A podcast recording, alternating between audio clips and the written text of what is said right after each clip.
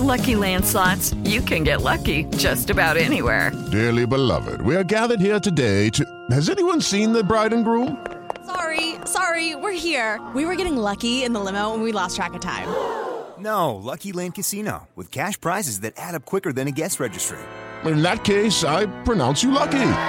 Play for free at LuckyLandSlots.com. Daily bonuses are waiting. No purchase necessary. Void were prohibited by law. 18 plus. Terms and conditions apply. See website for details.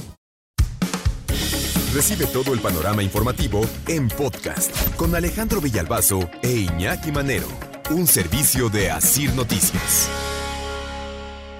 Se dio a conocer un video, un video donde aparece un sujeto vestido de blanco con el resto parcialmente cubierto. En realidad nada más se deja ver los ojos. El hombre dice ser José Noriel Portillo Gil. Tal vez el nombre no les diga mucho, pero el apodo sí. El Chueco. El Chueco es el principal eh, acusado del asesinato de los sacerdotes jesuitas y de un guía de turistas en Chihuahua.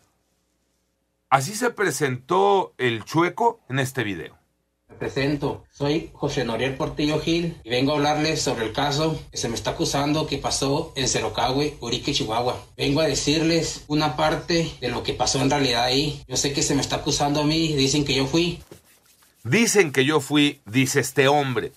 En este video de poco más de seis minutos, relata los hechos ocurridos en Cerocawi, 20 de junio, y de los cuales se deslinda hace casi dos meses, poquito más de dos meses de esto. Yo andaba en Cerocagüe dando la vuelta cuando en eso escuché unos balazos rumbo a la iglesia y lo que yo hago es dar la vuelta, me paro enfrente de la iglesia, me bajo, me meto sobre la iglesia corriendo. En cuanto voy entrando a la iglesia, lo primero que yo miro a un chavalo con la pistola en la mano.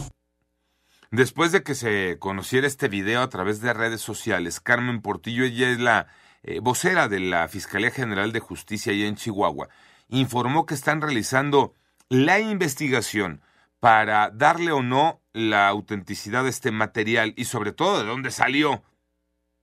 Y es que según quien se graba, alguien más sería responsable de esas muertes, de esos asesinatos. Entonces yo le grito, hey güey, ¿qué estás haciendo? ¿Qué rollo contigo? ¿Qué ondas agarras? Que yo pienso que el chaval está tirando balazos nomás al aire y entra a la iglesia. Me voy acercando junto a él. Cuando voy llegando, lo primero que miro, unos tirados en el piso. Y es cuando le digo otra vez, hey compa, ¿qué vergas estás haciendo? Incluso dice quien se presenta como José Noriel Portillo Gil, que él, al contrario de lo que se le acusa, que él trató de ayudar a las víctimas. Entonces, lo que yo hago, voy, conozco a los chavalos ahí, los que están adentro, ahí tirados, les pongo la mano en la nuca y les pongo la otra mano aquí en el cuello para saber, a ver si están vivos, para darle auxilio, y a ver si tienen pulso. Nada, y les pongo la mano en la, en la muñeca.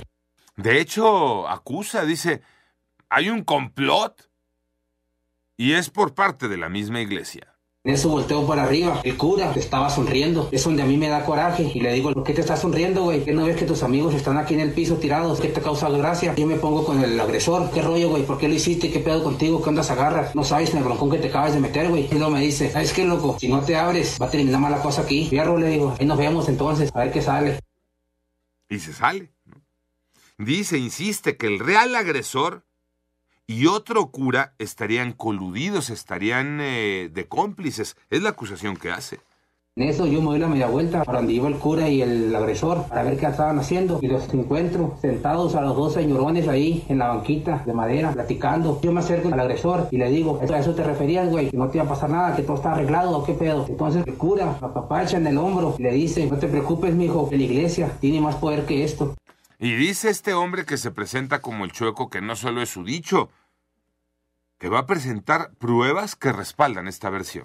Voy a demostrar y con hechos en realidad quién fue, cómo estuvo la cosa, quién fue quien hizo todo ese show, para que no me estén culpando a mí injustamente. ¿Quieren saber la verdad, cómo estaba la cosa? Pregúntenle al cura, investiguen al cura. Dice el gobierno que anda investigando, que inteligencia y todo ese rollo. ¿Por qué no comienzan a investigar al cura cómo estuvo la cosa? Él sabe bien en realidad cómo estuvieron las cosas ahí.